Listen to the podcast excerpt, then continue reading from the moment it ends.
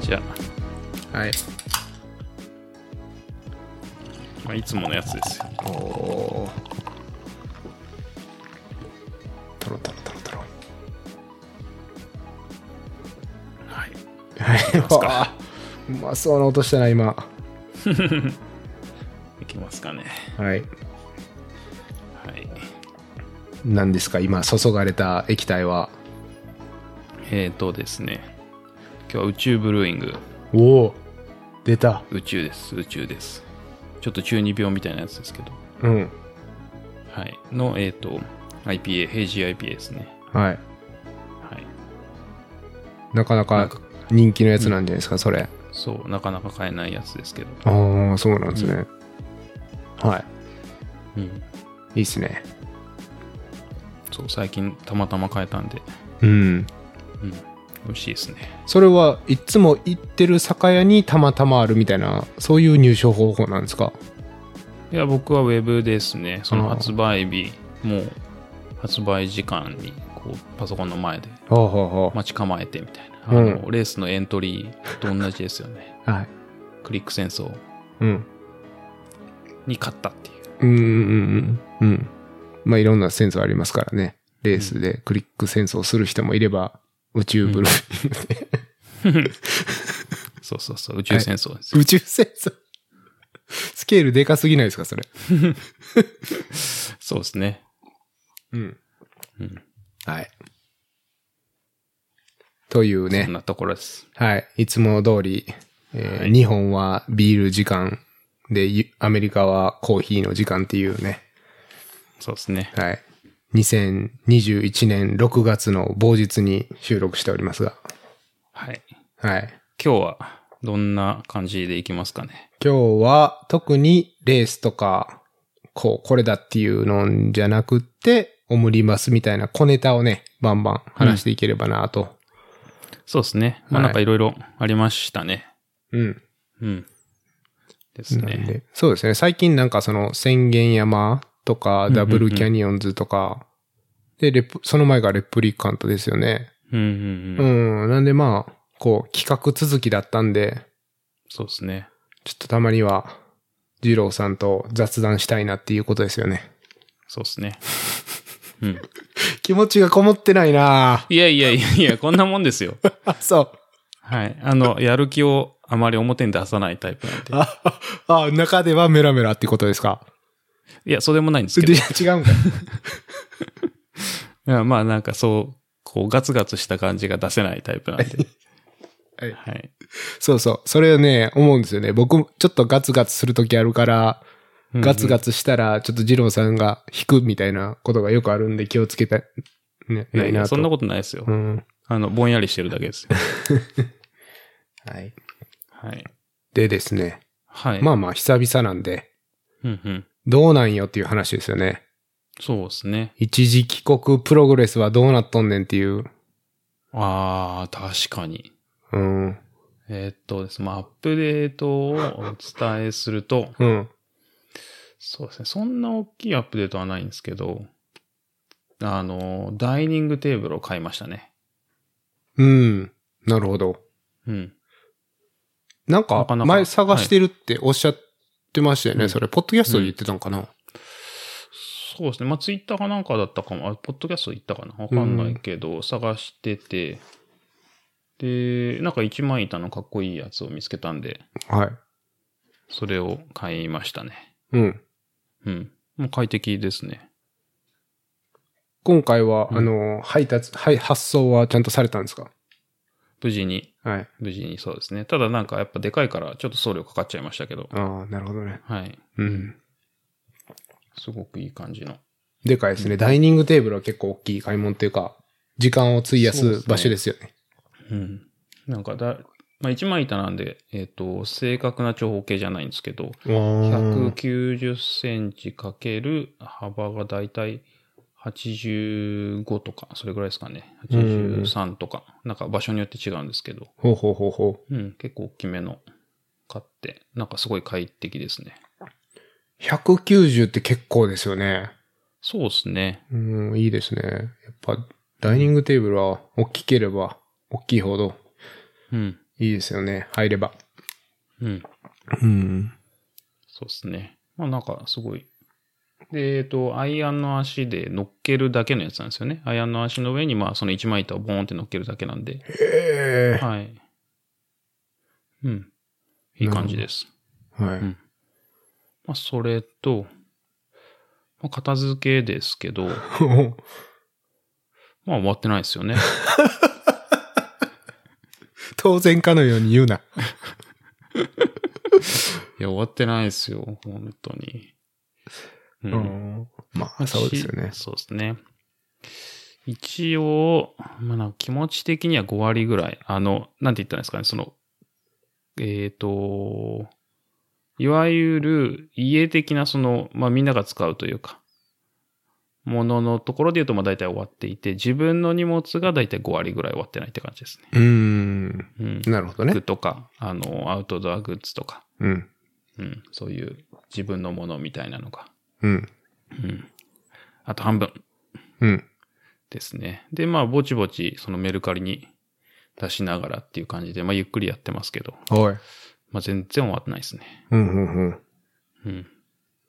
そのメルカリの、こう、はい反響というか、売れ具合は、どんな感じなんですかなんか、売れるやつはすぐ売れるんですけど、売れないやつはなんかあんまり売れなくて、うんちょっとずつ値段を下げたり、なんかいろいろやってますね。なるほど。そう。で、何を出してるか言うと特定されるんで、うんうんうんうん、あの言えないですけど、はいはい。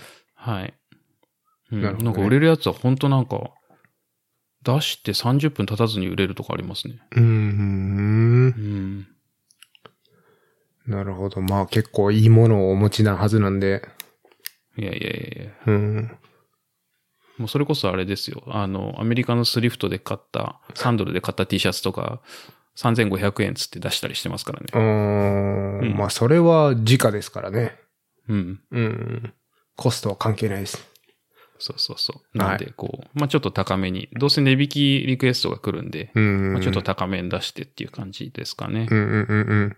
そう、だからなんか、いや、これはまあ適当でいいでしょって思ってたものを適当で値段で出したらいきなり売れてうんたりとか、うんで、あ、もうちょいなんか高めに設定しときゃよかったかなとか、なんかいろいろありますけど、うん。なんか何が売れるのか謎っちゃ謎ですね。ああ、うんなるほどね。うん。これ売れるかなって思ってんのが売れなかったりとか。うん。うん。まあ面白いですね。いいですね。うん。ですね。まあそんな感じですけど、片付けしながら、あの、この間 T シャツを1枚買っちゃったんですよ。うん。そしたらあの、もう買わないでくださいと。うん。はい。あの、 もうこれ以上買わないでくださいっていう、うんうん初めて言われましたね。え、あ、そはい。う。なるほど。はい。いや、なんか、スペースのことを考えてください。日本なんだからって。うーん。ははい。い。結構、あの、ガチめな感じで言われました。 なるほど。ちゃんと聞いてください、それは。そうです ね。なので、ちょっとおとなしくしてます。はい。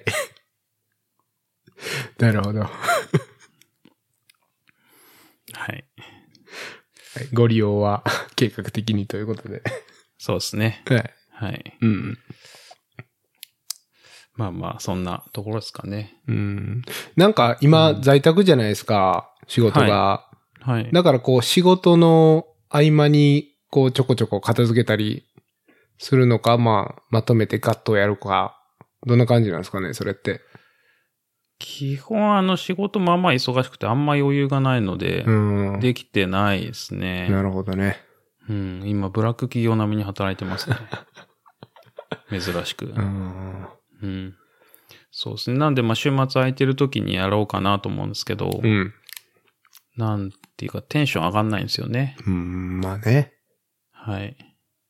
なんで、あの、お昼過ぎて、ビール飲むか飲むまいかっていう前ぐらいから、こう、やるかやらないかみたいな葛藤が始まって、うんうん。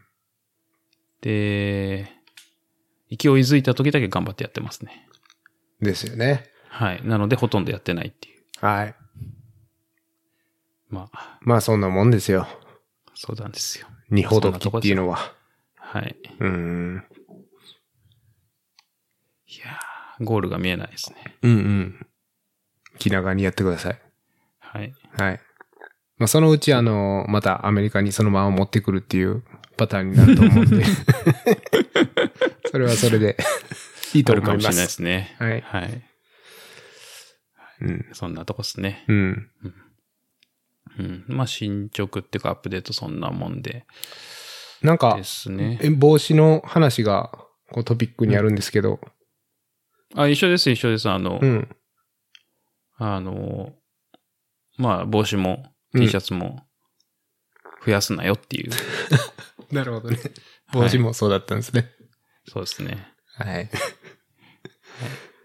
なんかね、確かにちょっとあの、二郎さんの、なんかツイッターをひょんなことから振り、振り返ってとか、ちょっと遡って見てたら、うん、ななんんかあの、たまに走る前に、こう、これ着て走りますみたいなポストしてるじゃないですか、うんうん二郎さん。そうですね。あれ、見事に毎回違いますもんね。あ、本当ですかうん。そのなんか、ショーツも、シャツも、靴下も、こう、毎回こう、組み合わせが全部、組み合わせっていうか、同じやつを載せないから、ほうほうほう。うん。なんかそれはそれですごいなっていう。確かに最近でもやってないですね。うん。うん。うん。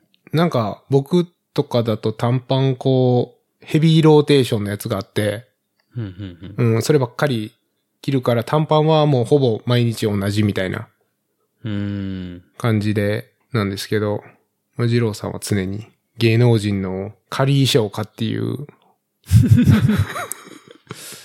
そうですね。懐の深さがありますよね。はい。だって誰かに頭何個あんだよって書かれましたからね。はい。頭何個あるんですか120個ぐらいですね。ああ、はいすごいですね。はい。はいそれぐらいありますねう。ーん。そ多分れは、概算で。うん。その流れから、もう買わないでと。そうですね。はいあの、ちゃんと整理しなさいと。でも増やすなと。ああ、なるほどね。はい。はい。まあまあ、そんなとこですよ。うん。ですね。うん。はい。はい。で、まあなんか、それ以外で最近のトピックだと、まあやっぱ中国、一応触れますかね。ああ、そうですね、うん。大ニュースですからね、あれ。うん。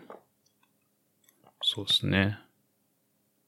まあやっぱあの数がいっぺんにっていうのはなかなかないですからね。うんてか初めてですかね。でしょうね。トレイルランニングの中では。うん。うん。うーん、そうですね。まあなんか難しいですけどね。こうなんかツイッターとか、まあそれこそドックスオアキャラバンとかいろんなとこで、うん。まあ見てますけど、うん。まあ多分自分がその中にいたとしても、まあダメだったかな、みたいな気持ちにはなりましたけどね。うん。うん、多分。うん。それそはんあなり気まがすしよますね。ね。うん。だってやっぱトップ選手がお亡くなりになられてるんで、ねえ、その人たちはもちろんいろんな経験もあるでしょうから、そそういう方たちがダメだったっていうことは、うん。まあ僕らのその、いわゆる市民ランナー的には、厳しいかなっていう、そこで自信持って、いや、俺だったら大丈夫だったっていうのはなかなか難しいんじゃないかなっていうのはやっぱりありまありますよね。うん、そうですね。うん。あと、あんまり僕そんな心配性じゃないので、うん。うん。あと、そうです。もう筆形品って言われるもののそのレギュレーションっていうんですか、うん。はなんか僕はあんま好きじゃないんですよね。なるほどね。う。うんん。なんか、自分うんで考そうそうえてそ自う分でやれよっていう。そうそうそう。なんか、コースもそうだし、季節とか天気とか、自分の体調とか、うん。なんか、その、トレーニングというか、まあ、えっ、と、いわゆる、えっ、と、フィットネスですかね。まあ、うんそういうのも含めて、なんか状況って変わるじゃないですか。はい。から、なんか一概にレインを持てばいいっていう話でもないような気もするんですけど、うん。まあなんかまあミニマム確か装にね備と思えばまあそうなのかなっていう気がしますけど、筆形っていう言い方をするとなんか、うんまあ違和。感はすごいありますね。標準装備とか、まあミニマム装備がそれですよっていううん。話かなーっていう気はしますし、アメリカのレースだとまあほとんど筆形とかないじゃないですか。うん。まあちらほらあるのはありますけど、うん確かに、その、筆形っていうことで言うと、筆形があるレースにまだ出たことはないかも。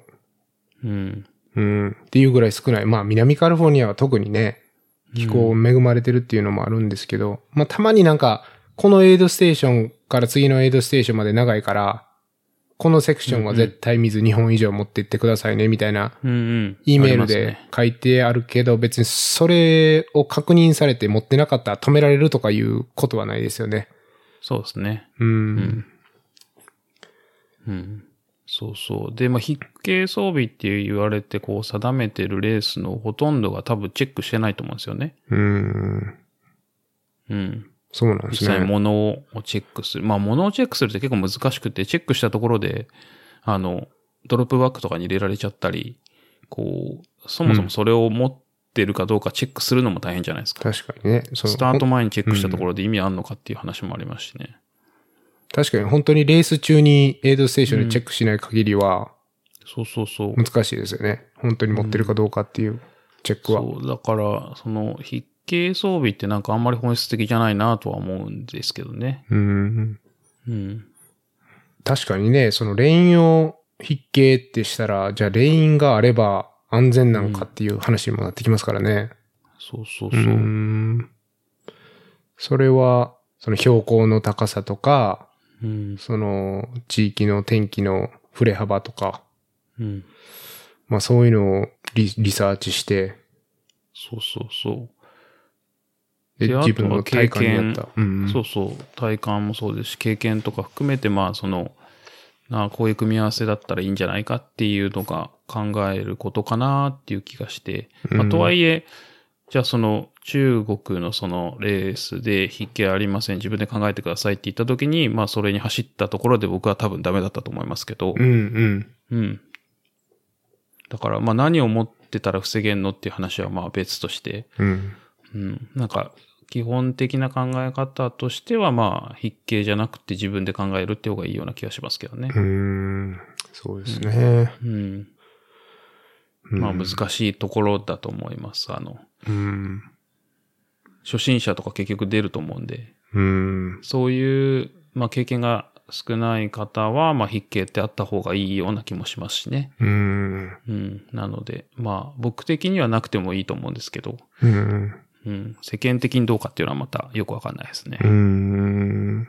うん。逆に言うと、まあ、自分からする、そのレース出る方からすると、やっぱりそういうの持っとかないと、本当低体温症になって大変なことになるとか、まあ、すうん、下手したらレスキューにお世話になるとか、そういうことそうをですね防ぐために自分であれこれやると思うんですけど、うん。まあレース側としては、それうん。では多分通用しないですよね。そうですね。もし、あの、 装備がちゃんとしてないと、あなた、レスキューされちゃいますよとか、うん。そんな無責任なことは、レース側は言えないんで、うん。まあ、本質的にはそうであろうとしても、まあ、それ、それ、そういうふうには、ね、できないから、まあ、仕方がないっていうのは、あると思うんですよね。うん。うんそうですね。まあでも、僕が思ったのは、こういうのって本当紙一重というか、うん。まあ、今回のこの悪天候、天気が急変して、まあ、暴風とうん。氷というかあられみたいなのが降ったって言ってて、まあ、地元の人から言うと、こういう天気はよくあるっていう話も、なんか出てうんうんうんたような気もするんですけど、まあ、その、例えば、なんて言うんですかね、まあ、一年に何回かあるようなストームとか天気パタ、天気だと、まあ、備えることもできるかと思うんですけど、例えばなんか5年とか10年に1回の悪天候に見舞われた場合とかって、うん。それに対して準備するのって結構、まあ現実的じゃないまあ無理ですよとね思ってて、で、この日がその、まあ1ヶ月に1回あるパターンなのか、10年に1回あるパターンなのかっていうのは別として、まあ感じたのは結構その、自分が想像してる悪天候の、その範囲内で収まれば、装備でいけるとか、うん。それよりさらになんか20%想像してたより悪天候だってもまあ、いける装備をするとか、うん。まあそういうことをやってると思うんですけど、例えば本当にもう全く想像してない天気に見舞われた時に、限界なんて無限じゃないですか、その悪天候 うんのそうですね。振り。幅なんて。うん。うん、だからまあ、やっぱり、その、天気が悪くなっちゃったら、もうどうしようもないなっていう。うん。うん。そうですね。そんな気がします。うん。そう。まあ、だから、それこそでもトルデジアンで言うと、うん。僕出た時は、まあ天気が比較的安定しててよかったんですけど、その後何年だか覚えてないですけど、やっぱめちゃくちゃ吹雪いて、レース途中でキャンセルになったんですよね。うん。もうなんかトレイルわからないぐらいふ、あの雪降って、うん。で、吹雪いてるから前も見えないし、っていうので、でもその時多分誰も亡くなってなくて、うん。うん。うん。うん。で、トルデジアンなんでそこそこ筆形装備がいっぱいあって、うん。っていうのがあって、まあそれで筆形装備があったから多分問題なかったんだとは思うんですよね。うん。うん。なので、もう筆形装備が悪いわけじゃないんですけど、うん。まあそれって結局それで耐えられる吹雪だったっていう。うん。そうなんですよね。まあ結そこ果そこ論っちゃ結果論ですしね。うん。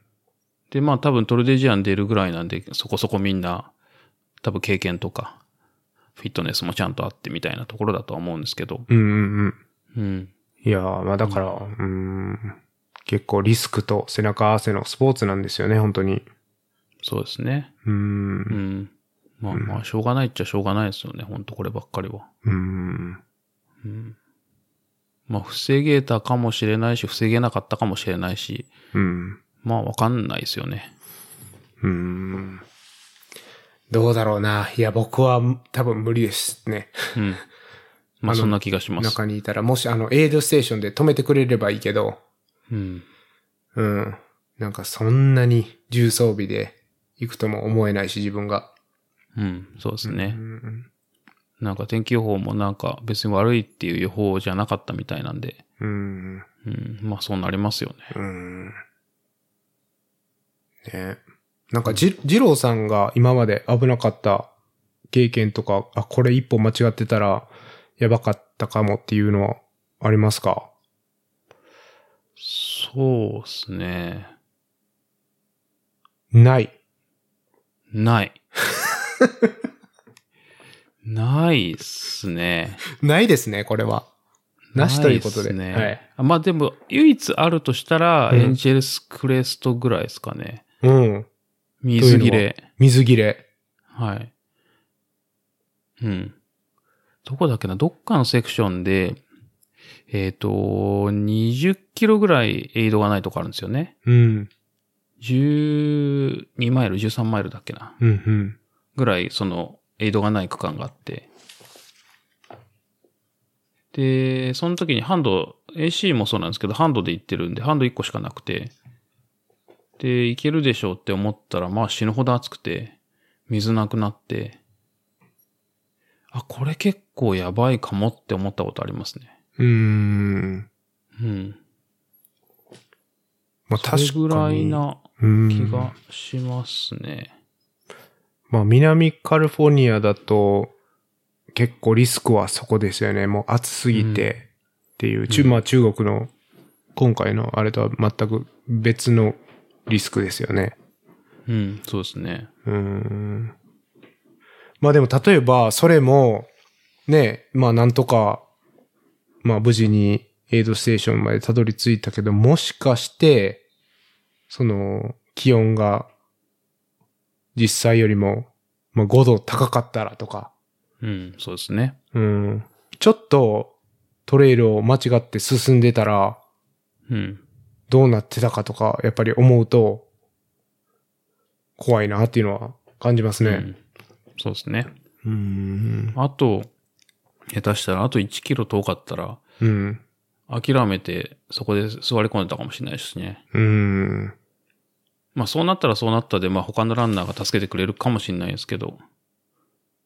ですねう。ん。うん。うんまあでもコース外れたりした日には、なんかその、ちょっと、ふらふらして、こう、コース外れたりしたら気づかれなかったかもしれないしね。そうそうそうわかんないそう。ですね。うん。うんやっぱちょっと狂うと、大変なことになってる可能性は全然ありますよね、何でも。うん。うん。まあでもそれぐらいですかね。うん。水大事って思って。うん。僕、ま、あの、前、二郎さんと走ったあの、バックボーン。うんうんうん。あの時、ちょっと間違ってたら危なかったなと思ってたんですけどね。あの、灼熱のとこですか灼熱のとか、あの、金曜日の夕方から夜通しで走った時なんですけど、うん、やっぱ次の日、あ、うん、日が昇ってめちゃくちゃ暑くて、めちゃくちゃ、もう、うんうんうん。影とかは一切ないセクションがあって、そうですね。で、僕はあの、携帯とかも電池切れて、地図もなくなって、うんうんうん。うん。で、まあ、二郎さん、バッチリその携帯のバッテリーの管理とかもできてるから、まあ、二郎さんの携帯の地図を頼りに住んでなんですけど、やっぱ水やばかったですよね、あの時は。うーん、確かに。うん。うん。そうですね。うん暑い南カの怖いリフォルニアの場合は寒さ的なこう、心配はそこまでないですよね。うんですまあ、ね。コディア、コディアックとかありますけど。あうあ、ん標高高いとこに行くやつはね。うん。そうそう。まあでも海近いところのレースで、うん、寒くてやばいっていうのはまあ、基本ないですよね。うどん。っでちすかっねて。いうとまあ暑い方でやられますよね。うん。うん。まあ、そんな感じですね。うん。のうんですね。まあなんか、なんとも答えは出ないですけど。はい。うん。そんな、うん。中国ではい。すね。はい。うん。中国はそんな感じで。そうですね。まあ、そういうのはまあ、もうないといいんですけどね。ってういんうで感すじねですかね。うん。うん。まあまあ。そういや、あれですよね。ワクチン2回目。はい。受けましたね。うん。どうしたあもう今日で本当に、あれですね、お2週間経ったんで、セカンドドーズから。フルチンですかフルチン、 フルチンですね。フルチンです。はい。そうですね。ほうなんだ、もう2週間経ったんですね。羨ましですね。い。はい。うん、いや、どうでしたうん、1回目も2回目も、あの、スーパーの中にある薬局の個室で受け入れて、うんうんもう。本当に両方入店してから、まあ5分以内に打ち終わるっていう。うんうんうん。うん。で、え打ち、打ったら、そのスーパーの売り場の通路に置いてある椅子に座って15分安静にするんですけど、うんうん。まあもう2回目は安静に特にすることもなく、まあ5分ぐらい安静にして、で、その後ちょっと買い物をして帰るっていうね。うんうんうん。うん。そうそう。なるほど。うん。予約ってしたんですか予約はしましたね。はい。うんうんなんか1回目はもう本当にその当日の朝に予約ができて、うんうんうん。で、2回目はもうちょうどその2週間後に、えっと、オンラインで予約するシステムで、それも、うん、全然空きだらけでしたね。うんうんうん。そうですね。う。うんん、なんかもう飽き始めてるって聞きますね。うん、うん。まあもう CDC もマスクいりませんって言ってるんで、うん。うん。まあ、密な、よっぽど密じゃない限りは。う。うんん。で、あのー成人の50%以上はもう、ワクチン受けてるみたいなんで、最低1回はうんうんうんまあまあ、そっちの方向にだいぶ進んでますよね。うん。いいですね。うん。素晴らしい。いやー、やっぱ出か、今週末出かけてても、うん、もうマスクはどんどん減ってますね。うん、ですよね。うん。いやー、日本。い やー、もうちょっとお待ちください。そうですね。なんかでも、うん。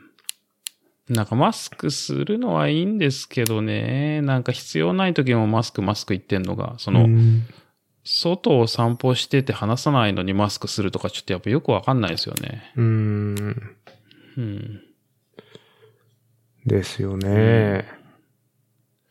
うん。まあでまあもなんかも思ったのは、やっぱり、マスクしてる人、もうすごい減ったから、うん。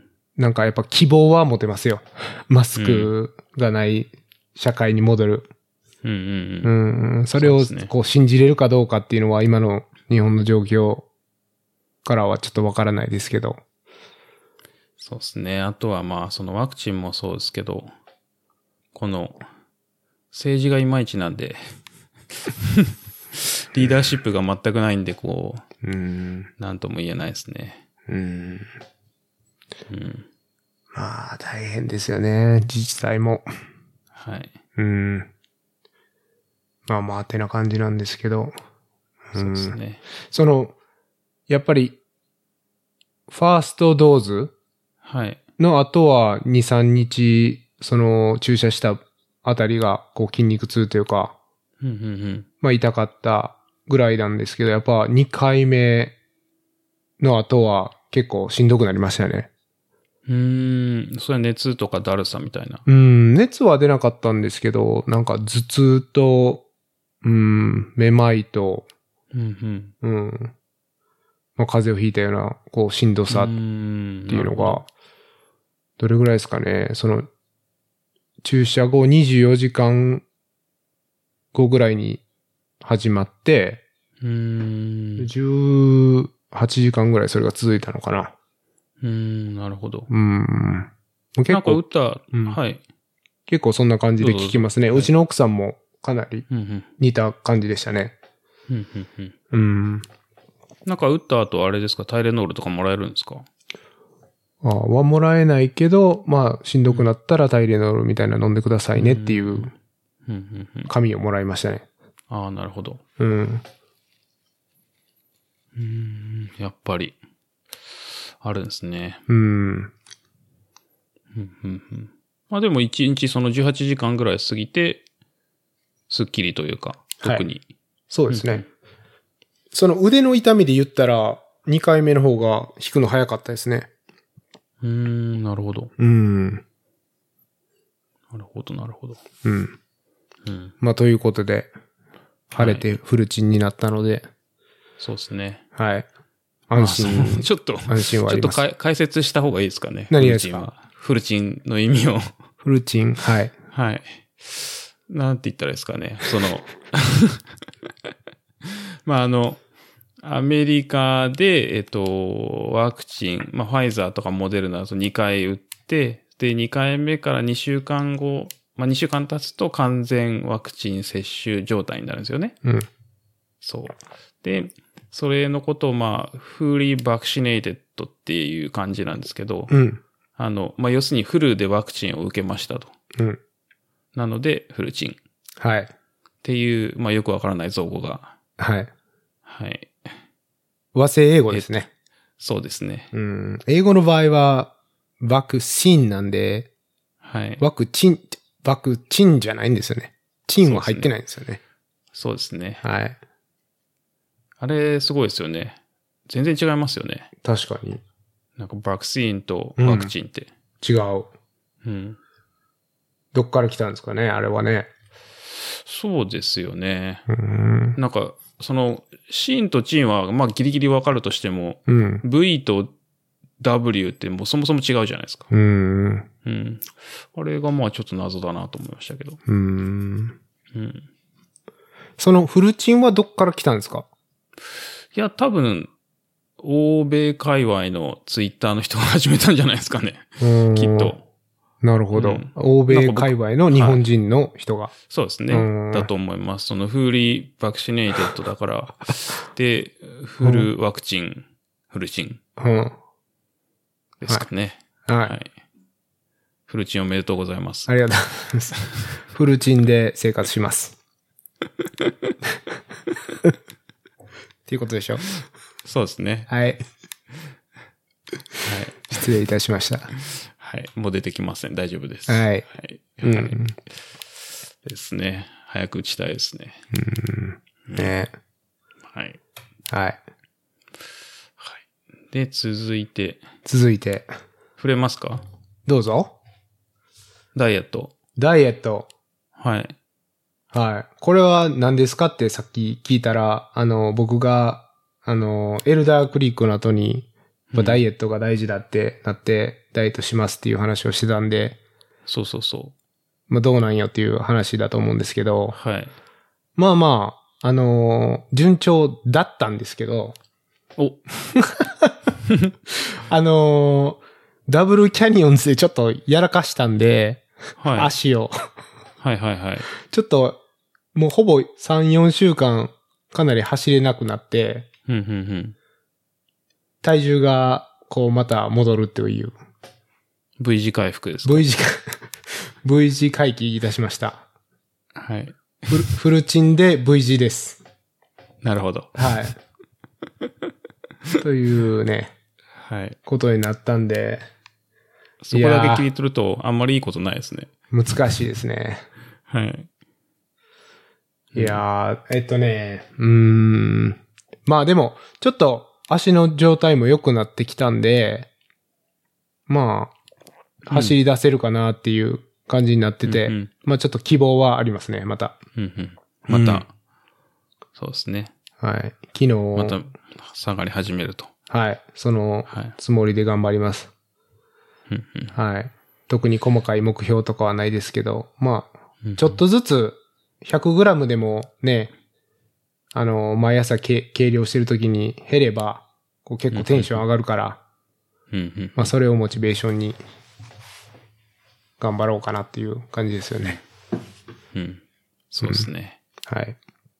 頑張ってください。 8月末の、えっと、お、カスケードクレストに向けてっていう感じですよね。うん。いいですね。はい。いいですよ。あの、確かに痩せといた方がいいとこいっぱいあります ね。うん。もうすべてだと思います。はい。そのね、無理な減量はどうせしないんで、うんうん。うん、なんか無理な減量じゃない限り、このトレイルを走るのに減量があだになるってことはないと自負しております。うん。はい、いいと思います。はい。昔無理な減量をやって、太りやすくなりましたね。えどういうことですか、それ。いや、えっ、と、体重減らそうと思って、うん。えっ、と、朝は食べない。まあ、コーヒーとかだけ。で、昼も食べない。で、えっ、と、まあ、そうすると大体ちょっと腹減るんですよね。夕方ぐらいに本当耐えられなくなってくるんで。うん。で、おやつ OK。で、1日1食夜のみっていうのにしたら、だいたい1日 500g とかうん。は確実にどんどん減ってきますね。うん。ただ、筋肉も減るし、で、それをやめた途端めちゃくちゃ太りやすくなりますね。う。うんん。それは、もうそういう体になっちゃうってことですかそれかそどのうダイエットを変えた直後だけすぐリバウンドするっていうのか。うん。そんな感じだと思いますけどね。なんか、うん。なんかでも太りやすくなったなって思いました。うん。うん。体重減らすのは、まあ、食わなきゃいいんで。うん。で、それこその1日1食で夜メインで、まあ、お腹空いたら夏とかうん3時ぐらいに食べるみたいな、そんな感じなんですけど。で、昼はちょっとジョギングするみたいな。うん。なんで、それがまあ基本コーヒーと水だけっうん。ていうのをやってたら、まあもうみるみる下がるんですけど、はい。やめるとダメですね。うん。そうなんですよね。やっぱこういうのはうね、ん。うん。長いスパンでうん。見ないと、うん。うん。ダイエット本出してリバウンドするこう、インチキ芸能人みたいになっちゃいますからね。うん。そうそう。なので、まあなんか、難しいですけどね。なんか、綺麗に減らすのは。うーん、そうですね。まあ、うーん、まあ僕は結構ちょっとずつでも減れば、うんうんううん。ん、こう、プラスだなって思うようにしてたんですけど。うん。うんうん。まあそれが一番いいと思いますね。やっぱうんうん。はい。そろそろ、もう、3ヶ月切ったから、そろそろちゃんと練習しないとなっていうところに来てるんで、うんうんうん。はい。体重も含め、本腰を入れていこうかなという感じはありますけど、うん。いいですね。はい。なんか、いやる、やるみたいな感じで、あの、カスケードクレストは。うんう。ん。まあ、できいいっすねるだろうなとはずっと思ってたんですけど、なんか、うん、ギャリー・ロビンズが、いやる気を出して、なんかインスタにポストしてたって、ツイッターで教えてもらったんで、まあまあ、裏で RD と話して、なんか情報持ってんじゃないかなっていう、うんうんうん。うん、雰囲気でしたけど。なるほど。うん。まあでも結構レース開催多くていいですね。やっぱり。ですよね。だってやらなういん。理由がもううん。逆にないですからね。うん。うん。ワクチンは効くんでしょだったらできるでしょっていう話ですから。うん。まあ何のためにワクチン作ったんだっていう話ですからね。そうそうそう、それができないとね。うん。うんそんな、アウトドアのイベントごとき。うん。はい。っそうそう。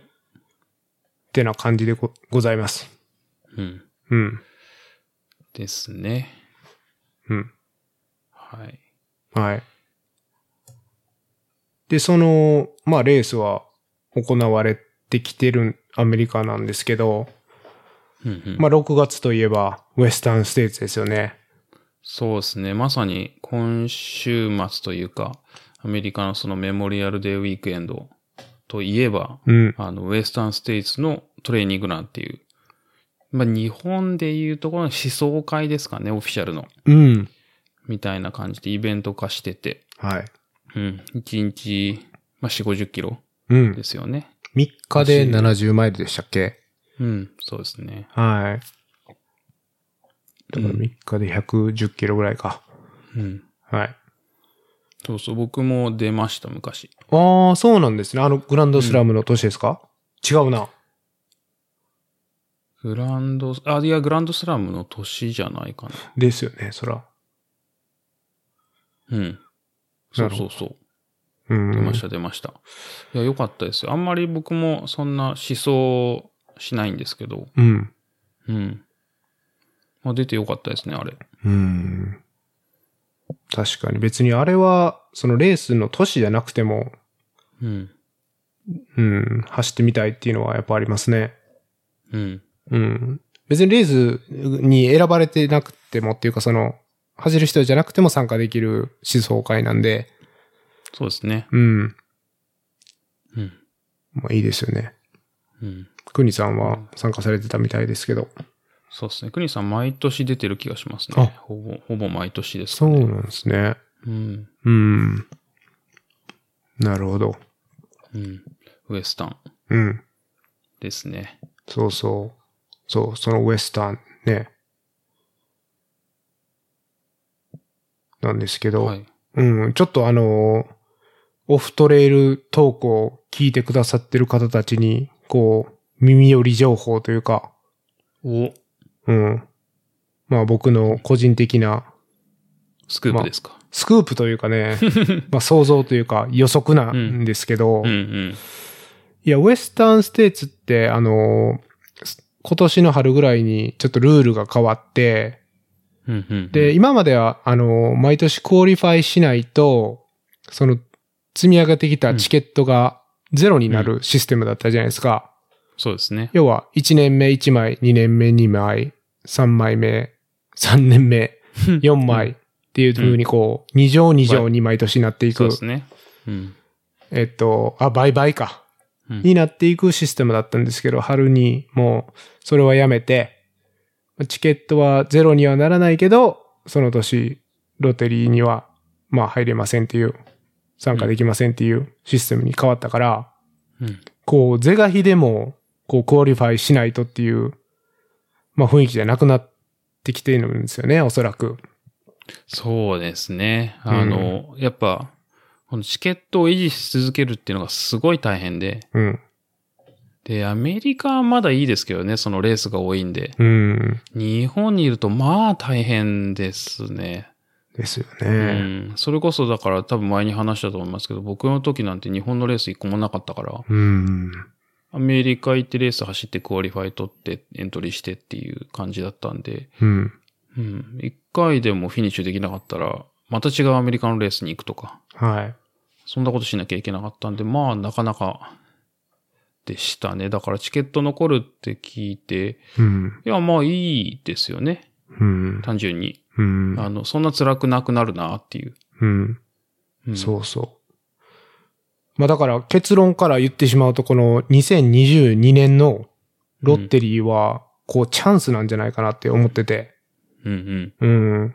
というのも確かそにの、やっぱりこのコロナ禍で、世界各地で、まあ特にアメリカの外に行くと、レースがどんどんキャンセルされてて、うん。うん。で、その、クオリファイ走るレースが、まあ、絶対的に少ないと。そうですね。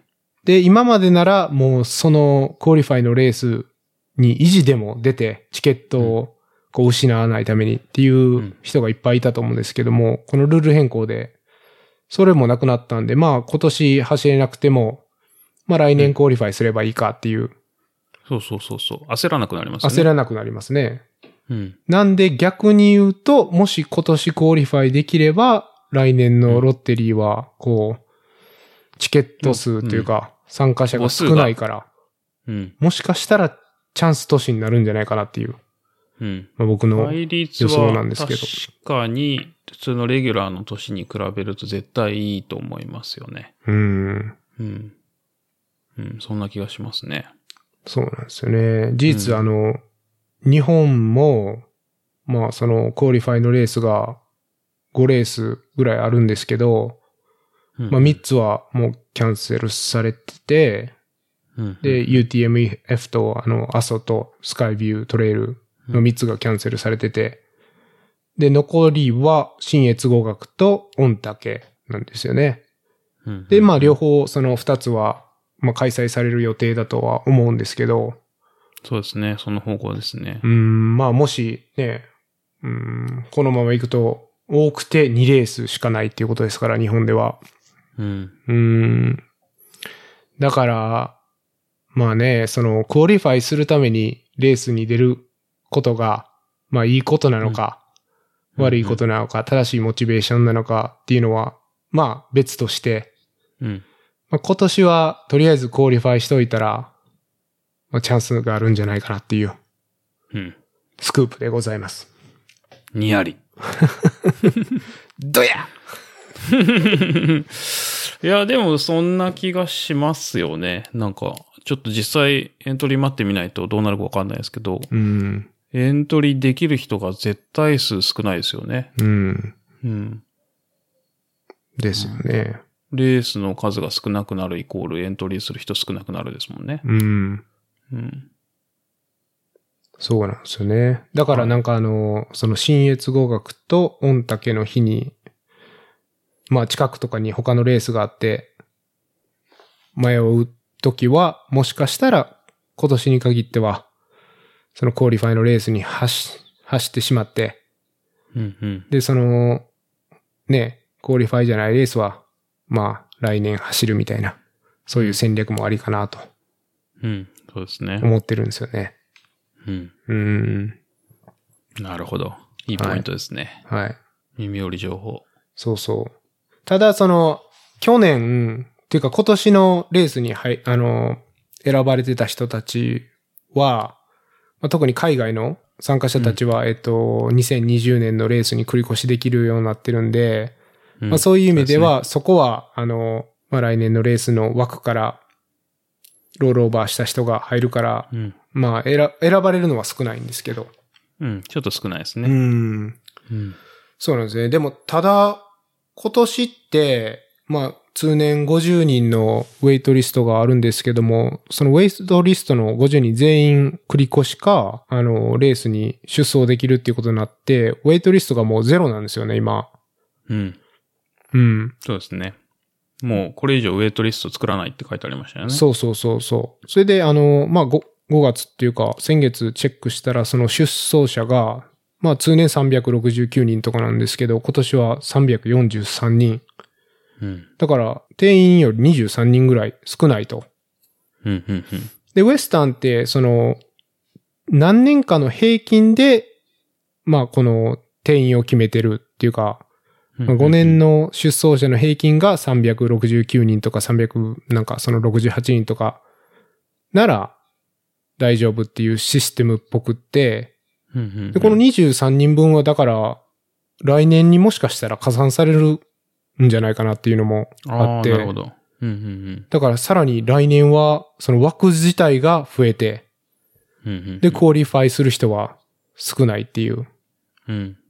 ただ、ウェイトリストから今年のロールオーバーの人もいるから、まあそ、そうですそねこはね、うん。差し引きゼロなのかもしれないですけど、まうあんとにかく来年はチャンスなんじゃないかなっていうことですよね。チャンスですね。はい。頑張いやって、クオリファイしましょう。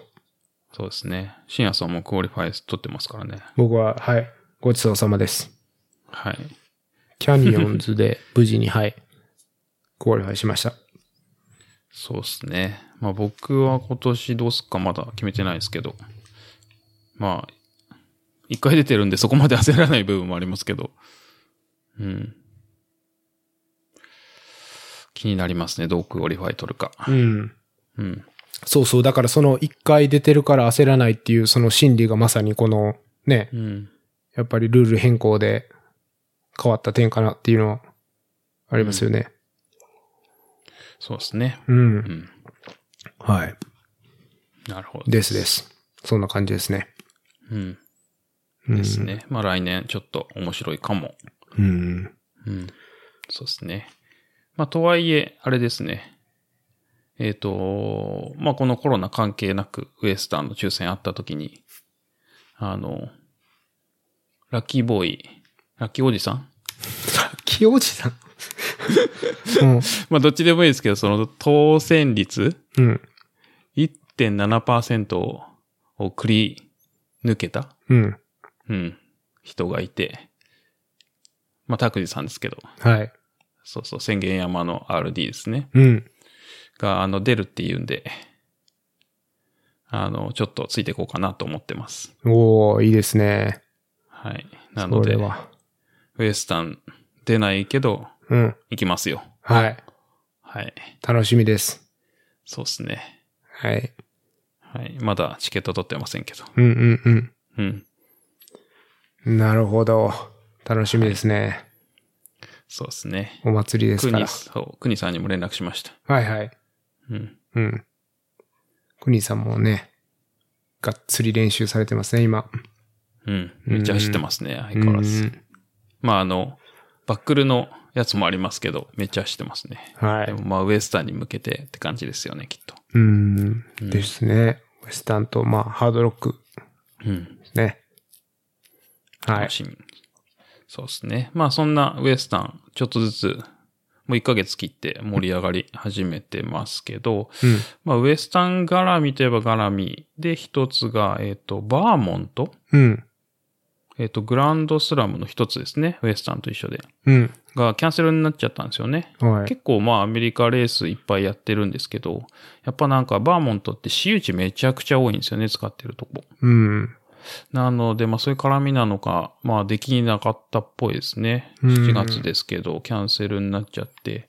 で、まあバーモントキャンセルはしょうがないとしても、あの、グランドスラムどうすんだ問題っていうのがなんか今、なんか上がってて。うん。要するに、グランドスラムってその5つの100マイルを、えっ、と、4ヶ月以内に4個完走することっていう、まあ、ルールがあって。はい。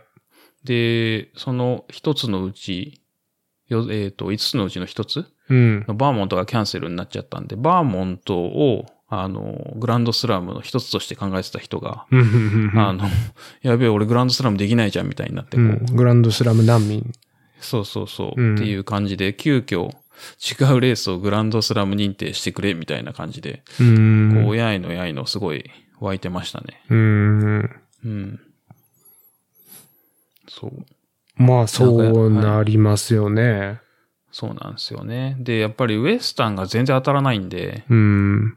で、ウエスタン以外でグランドスラムをするっていう人がすごい増えちゃったんですよね。ああ。ウエスタンを回避して、なるほどねはいうん。あの、ウエスタン当たらないと、グランドスラム昔できなかったんですけど、うん。そうすると、あの、いつできんのっていう話になっちゃうじゃないですか。うん。そう。なんで、まあ、ウエスタンがマストじゃなくなって、うん。っていうのがあって、で、そうするとウエスタン以外でグランドスラムをしようっていう、そういうノリに変わりつつあって、で、そうすると今回みたいにバーモント、ウエスタンは出れません。抽選当たんないから出れません。で、他の4つでグランドスラムします。って言って1つがキャンセルになっちゃうともうグランドスラムできませんみたいな。っうん。ていうので、まあちょっと荒れてましたね。うん。なるほど。え、その5つのレースは、ウェスタンとバーモントと、何でした他の3つえはっ。と、オールドドミニオンと、うん。レッドビルと、ワサチうん。ですね。なるほど。はい。どうなってるんですかそれ今んとこ。いや、多分結論出てないんじゃないですかねう。ん。なんか昔アーカンソーっていう違うレースが、えっ、と、グランドスラム対象になってたんですけど、うん。うん。それを復活させろみたいなことを書いてる人もいましたし。うん。まあでも、今年の話だと今更感はすごい大きいんで、そうですね。今この時点で他のレースを加えて、それに、それを受け入れるレース側もなかなか大変でしょうし、うん。なんか今パッと聞いた感じではあるとしたら、来年のバーモント走って、こう、年またぎでうんグランドスラム達成っていうことにする以外はないんじゃないかなって、まあ思いましたけど。なんですけど、うん。あの、今見たら、違うレースが追加になりましたね。おおはい。バーニングリバパーニングリバー、オハイオですね。ー。うん。はい。で、それがまあ、バーモントの代わりだって書いてありますね。へえ、で、ジュライですね。やっぱ同じ時期ですね。なるほど。はい。7月のバーモントと同じので。うん。すごいですね。難民受け入れレース。そうですね。うん。まあ、アナウンス自体はもうちょっと、数、2週間ぐらい前かなみたいですけど。はいはい。うん。すごい。しかもまだエントリーできる。うん。まあ、だからできこそっていうあれなんでしょうけどね。うん。すごいですうね。ん、それは良かったですね。はい。柔軟性がすごいですね。うん。うん。うーん、すごい。いいですね。よかったよかった。そそれはそれでなんかグランドスラム難民、今年しかできない、うん、なんていうんですか、パターンのグランドスラムなんで、うん、なんかいいですよね。そうですね。うん。こういうすごい柔軟な対応は良いですね。うん。うん。よかったよかった。それ今、今発見したんですか、次郎さんも。そうですね。あの、そういえばどうだったっけと思って今見たら、うん。うん、なるほど。すごいですよ。We よか are ったよかった pleased to announce the Burning River 100 mile endurance line is Ohio has agreed to allow Grand Slammers っていうかうん。はい。えなるほど。ー、うん。いや、よかった。よかったよかった。っていう。バーあニングリバーって聞いたことないですけどね。聞いたことありましたありますあります。あー、そうなんですね。うん。うん。そこそこやってるんじゃないですかね。でしょうね。うん。15回みたいですね、今年で。なるほど。うん。ロゴがね、まあ別にそんなに好きじゃないんで、ロゴっていうかあのバックル が。出た。出た。 じゃあダメですね。はい。まあなんというか、まあ本当にバーニングリバー、あの、なんですよ。うん。水の流れみたいな上に火がボーンって上がってて。うん。なんですけど、まあ別にあんまり好きなバックルではないかな、みたいな、うん。はい、感じですねだ。から、走ってないと。はい。はい。これバケリストに入ってないですね。なまあそうですよね。はい。今までの、えっと、オフトレイルトークのエピソードを聞いてる限り、まあ一貫してると思います。うん。はい。名前は知ってましたけど、多分だからチェ,、チェックしたことあって、うん。あ、これ違うって思ったんでしょうね。はい。なるほどね。はい。っていう気がします。はい。はい。まあまあ、そんな、ウエスタン絡みでちょろっとありましたけど、まあそんなうん。ですね。まあ本当キャンセル多いんで、うん、チャンスですね。はい。はい。そんなところで、お待ちしております。はい。うん。なんですか、えっ、と、まあ、ランナーじゃないですけど、合言葉的には、See you at Olympic Ballet ですかね。うーん。それって、はい、なんか今まで、その、See you in score でしたっけ今まで See you は in。score でしたっけあ、そうか、See you in score かなそう。ううん。ん。その、開催地の、スタート地点のスコーバリーっていう、ね、はい。ところで会いましょうっていうのが、こう、合言葉でやっててそう。ですね。うん。ハッシュタグですね。いわゆるウエスタン走る人うん。がよく使う、あの、スコーバレーで会いましょうみたいうんな。うんうん。うん。まあ、ただそのスコーバレーはもう、えっ、と、差別的な意味合いが、スコーっていうのに含まれてるんで、うんもう。使わなくってオリンピックバレーっていう言い方になっちゃいましたけど、今年からですよね。そうですね。はい。うん。うん。なんでもあの、ポリコレうん。の風潮なんで、そうですね。うん。はうい。ん。変わってましたね。オフィシャルにも。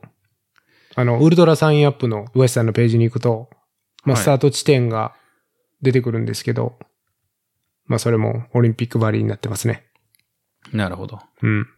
まあ、ある意味ちゃんとしてますよね。その、ポリコレが、こう、URL はもちろん別として、うん。あの、直すんだったら直すみたいな。うん。うん。早いですよね。それも、柔軟性という意味では。うん。うん。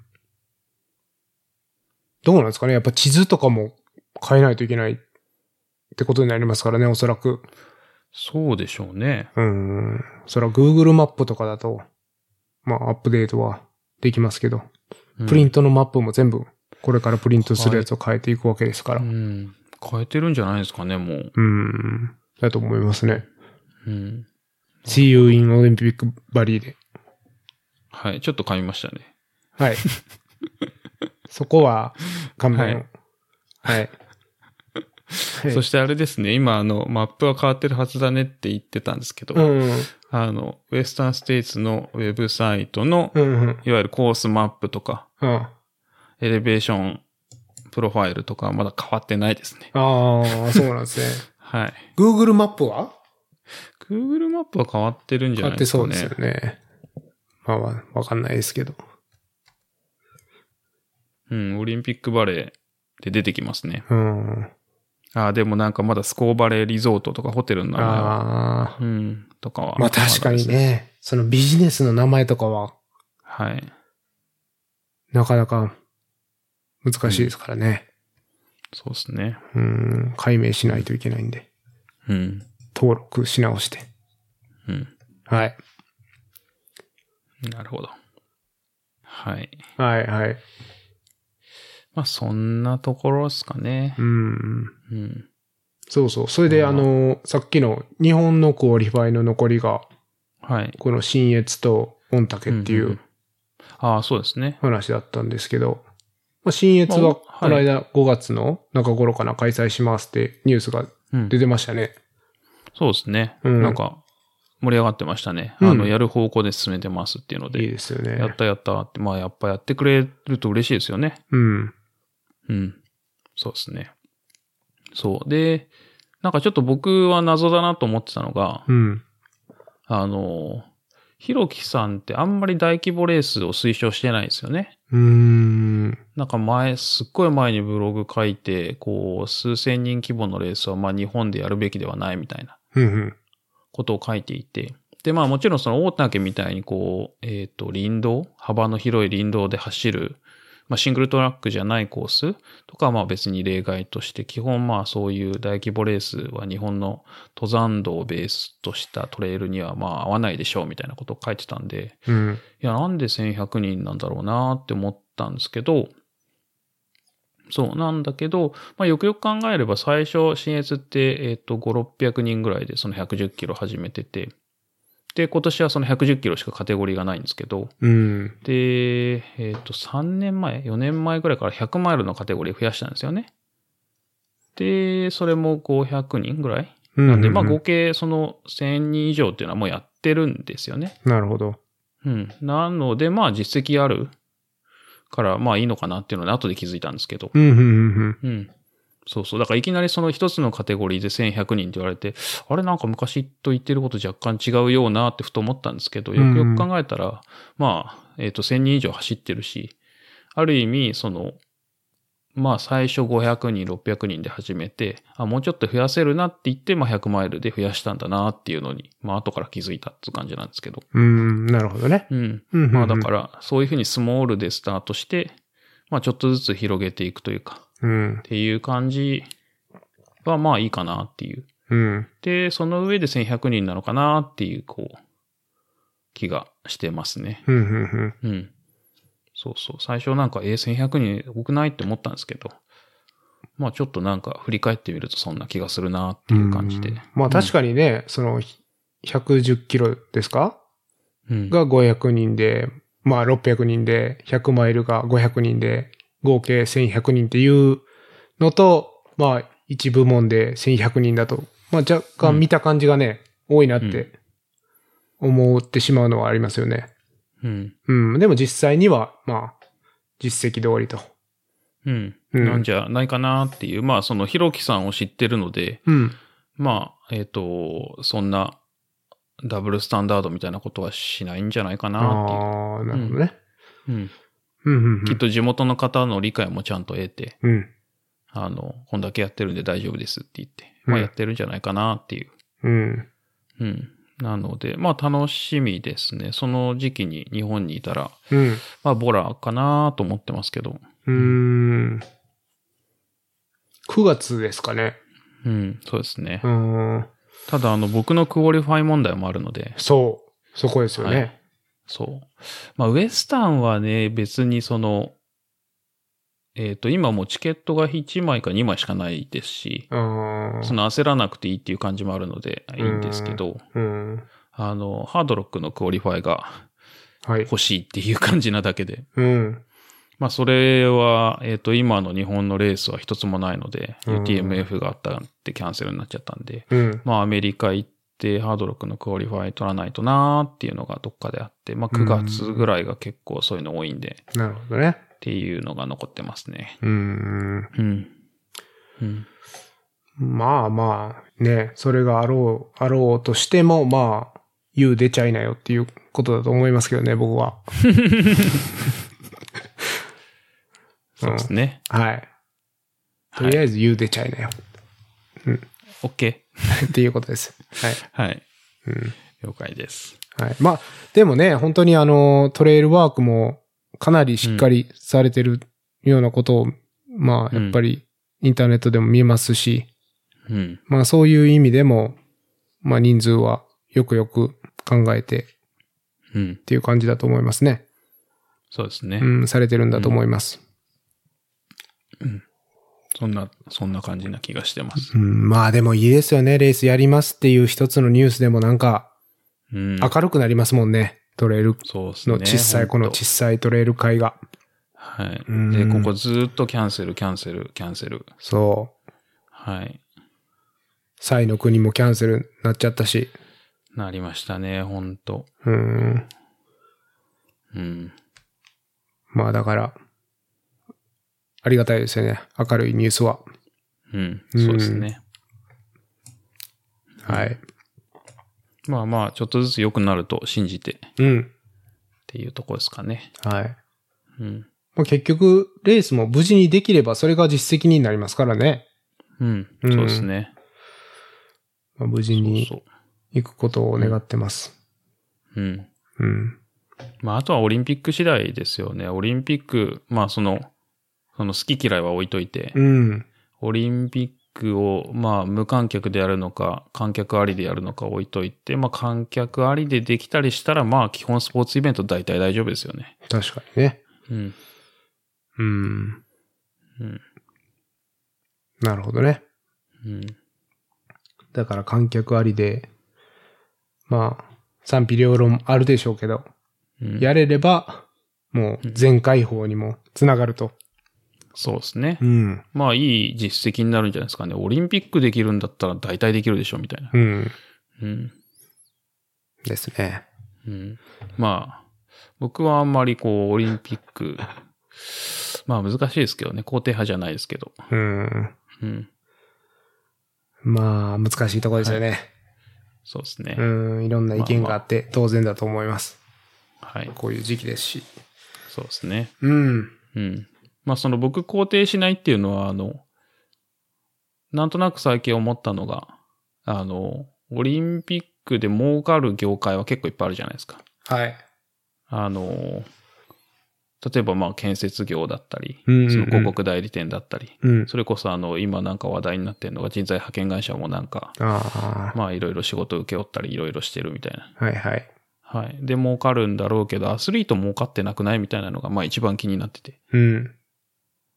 アスリートが儲かって叱るべきなんじゃないかなっていう。うん。なんかだからあんまり応援できないんだなっていうのが最近うんうん、うん。思いついたところですね。ずっとモヤモヤしてたんですけど。もやもやしますよね、それうは。ん。うん。誰のためにやってんだっけなみたいな。うん。うん。アスリート頑張る大会じゃん。アスリート儲からないじゃんっていうのがまあなんか納得いかないっていう。なるほどね。はい。うん。いやー、ありますよね。うんあと、まあまあ僕は、はいあの、医療従事者が、ボランティアみたいな。うん。うん、そこがしっくりいかないですけどね。ああ。なるほどう。んうんこの忙しい1年間を乗り越えてっていうか、こなしてきて、どの面下げてボランティアお願いすんねんっていう、うん。なんかあるんですよね。うんううんーんしかもそのボランティアっていうことで、そのセーブできたお金がどこに行くのかっていう。うん。結局誰かのそうそうそう懐に行ってるわけですよね、それが。そうそうそう。労働搾取ですよね、う完全に。ーん。そこがね、どうも、この中でしっくりいかないんですよね。ううーん。ん。まあ平和な時代ならそれでいいかもしれないですけど、そうそうそう。ね、この1年間でどんだけ、ねう、ん。その残業とか生活削って、まそうあそう社会の。ために働いてくれてた人たちに、さらにボランティアって、うん。うん。しっくりこないです。うん。そういうのもありますね。はい。うん確かにそうなんですよね。うん。まあまあ、まあそれまあはでも。どうなるかはわかんないんで。 はい。はい。まあ、いいようにいくといいですけどね。うん。本当うんはい。まあまあ、そんなとこっすかね。うん。はい。でですね。まあちょっと話を変えてというか。はい。えっ、と、まあ、いくつかフィードバックいただいてて、うん。まあ、紹介できたらいいなっていうのが、いいですね。うん、あってですね。はい。で、まあ、一つがですね、ちょっと前にあの釣り行ったんですけど、うん。それこそナミネムとかと。はい。で、まあ、その時一緒に行ったメンバーで、えっ、と、まあ、高橋さんっていう堺屋スポーツので働いてる方なんですけど、うん。まあ、その方が言ってくれたそのフィードバックというか、うん。これ結構非常に嬉しくてですね。おーいいですね。そうそうそう聞きたい。なんか、あんまりちゃんとリアクションできなかったんですけど、うん。うん、すごい良くて、あの、一番緩くて好きって言われました。一番緩くて好き。うん。そう。そう。なんかまあその真意としては、うん。なんて言ったらいいんですかね、そのやっぱ人というか、まあ個人的にその、調子がいい時とか疲れてる時とかいろいろあるじゃないですか、そのバイブスというか。はい。のあります。ね。まあフィジカル的にもメンタル的にも、まあいろいろあると思うんですけど、うん。なんかそのオフトレイルトークはなんかその、緩くて一番いいって言ってたのが、うん。そのなんか疲れてる時でもなんかあの、聞けると。で、まあ、そう。で、もちろん元気な時も聞けるんだけど、うんその、なんか、こう、なんつったらいいんですかね。もうちょっとノリがはっきりしてるポッドキャストとかあるじゃないですか。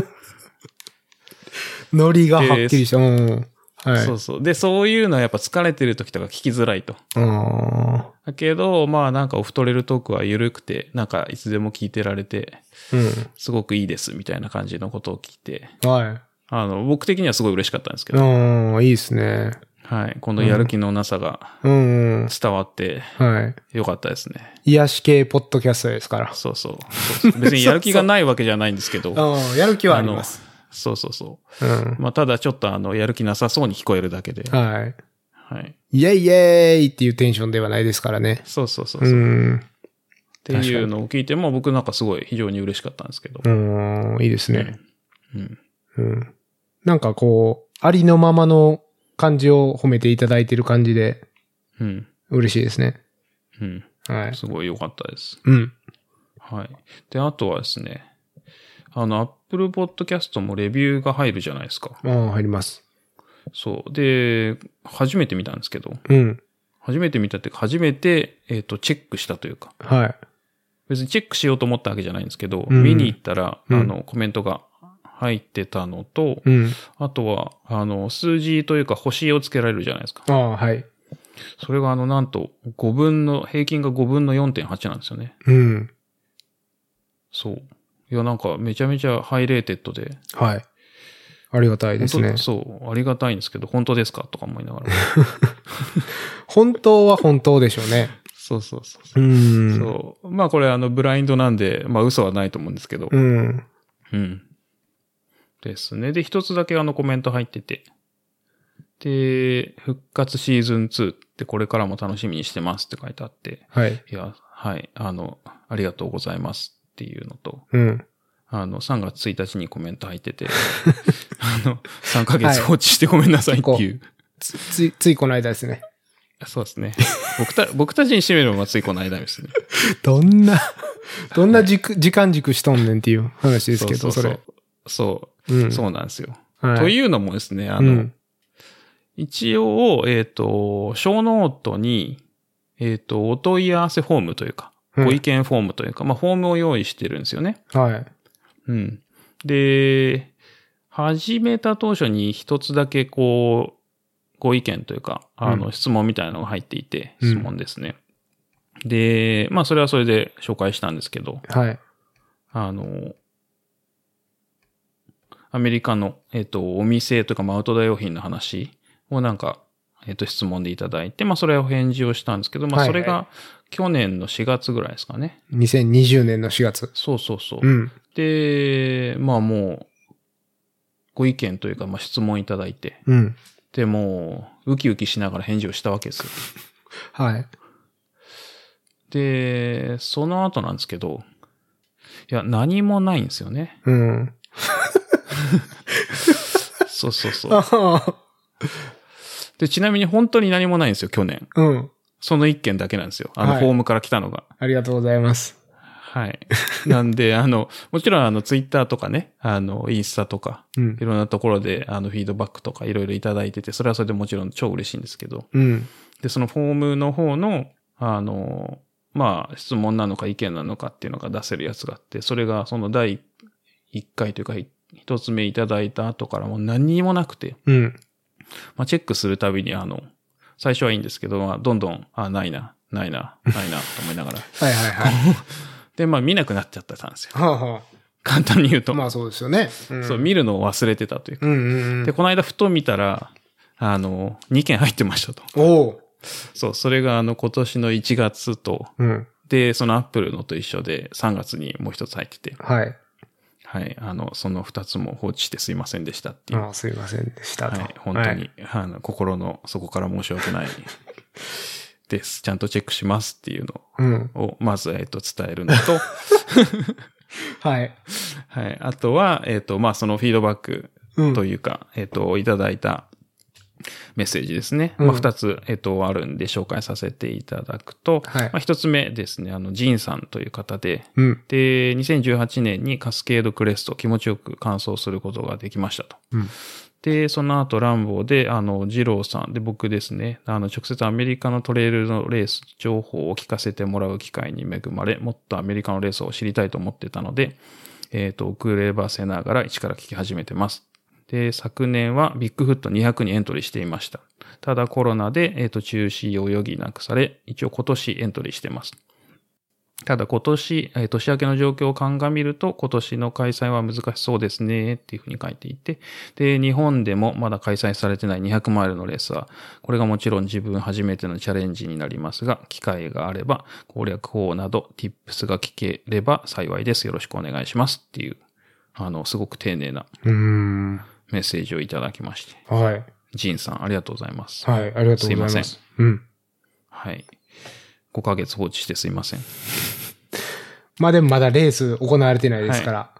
そうですね。ビッグフット8月ですよね。9月、8月かな ?8 月ですよね。そうですかね。確か。はい。うん。うん。あの、シアトルとポートランドの間ぐらいですよね。うーん。間というか、もうちょっと内陸ですけど、うん。確か。どっちからも行けた気がしますね。うん。で、そうですね。200マイル。うん。うん。カスケードはまあもちろん、まあすごいいいレースだったと思うんで、よかったらいつかお話ししたいなと思いつつ、うん。ビッグフット200の、まあなんか tips 攻略法なんですけど、僕も200マイルはトルデジアンしか経験がないんですよね。うん。十分ですけどトルデジそうなんですけど、うん。そのトルデジアンと、えっ、と、ビッグフットうん。ってやっぱ全然違うなーっていうのはなんとなく思ってて、うん。で、それは UTMB とウエスタンぐらい違うなと思ってるんですよね。うん。なるあほの、ど。環境が全然違うかなと思ってて、まあその、もちろんそんな感じなので、まあ、えっ、と、攻略法、まあ使える攻略法もあれば使えない攻略法もあるかなっていう気がしてるんですけど、うん。うん。まあ何か、なんかどうしようかな。うん。例えばですけど、ビッグフット200とか、アメリカの200マイル走った方をゲストに呼ぶとか、うんそういう方がいいかもしれないなって今ふと思ったんですけどね。うん。基本あの、まあ100マイルも200マイルもなんか大体一緒なのが、あの、とにかく食うっていう。ああ、なるほどね。うん。で、200マイルに限って言うと、ちゃんと寝る。うん。うん。かなと思いますね。ちゃ、ちゃんと寝るっていうのは、レース前にってことですか、えっと、レース中ですね。レース中に。うん。あの、100マイルだと結構寝なくてもギリギリいけると思うんですけど、200マイルで寝ないでいくってまず無理だと思うんですよ。うん。ですね。はい。で、その寝る時間をどう、えっ、と、うまく取るか。で、うんその、か、できる限り、いい状態で寝るうん。っていうのは結構大切かなと思ってますね。その、眠くなってトレイル脇でこう体育座りで寝るとか、うん、それって全然回復しなかったり、うん。するんで、寝るときはもうちゃんと寝る。うん。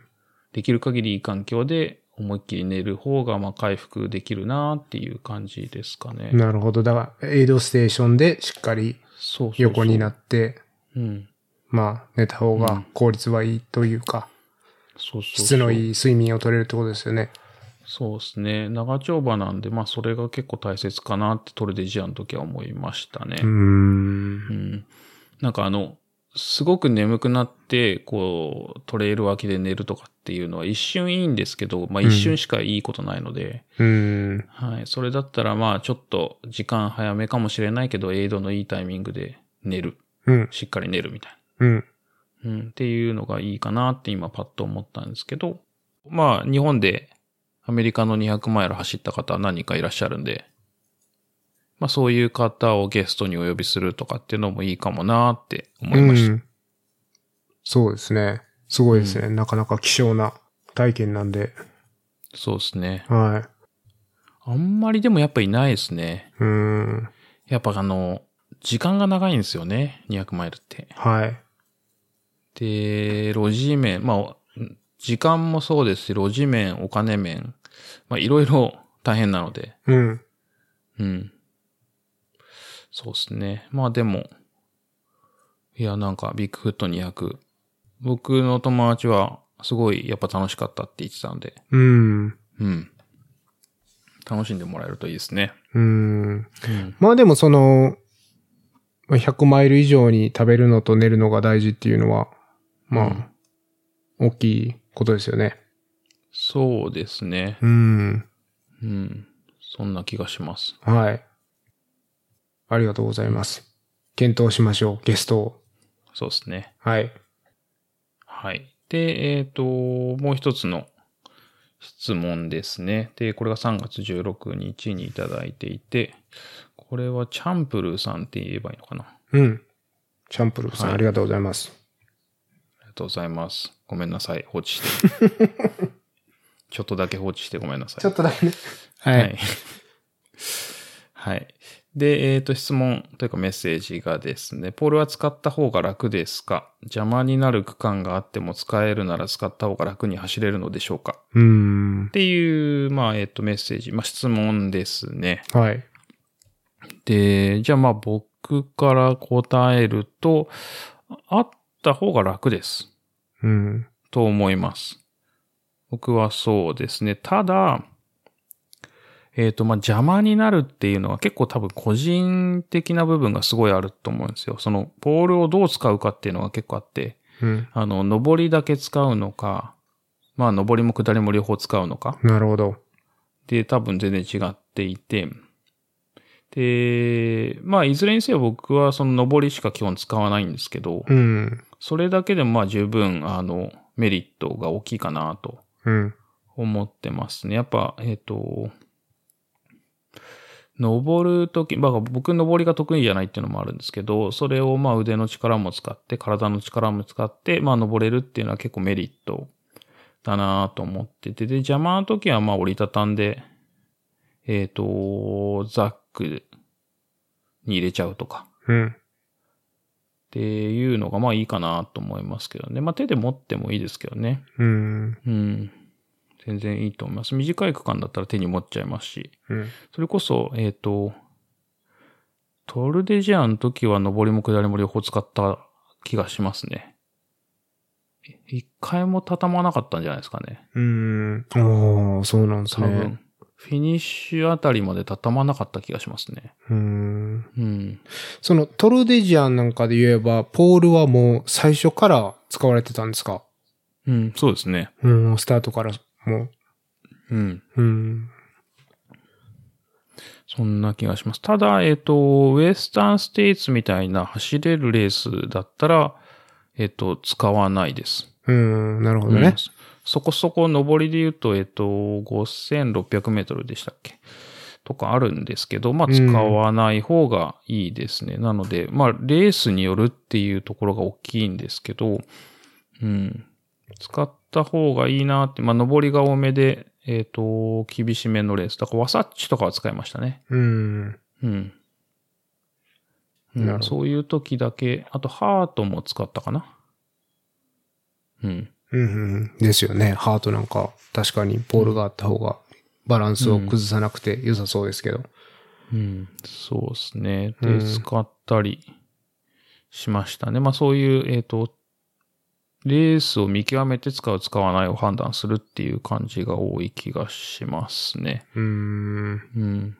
しんやさんなんかありますうーん、そうですね。僕も、やっぱ、どっちかというと、上りで使いたくて、まあ、下りは多分使い方がうまくないから、まあ、本当に効果的に使えてるのかなっていうのは、本当に疑問で。ただ、この間のあの、キャニオンズでも、ポール使ったんですよ。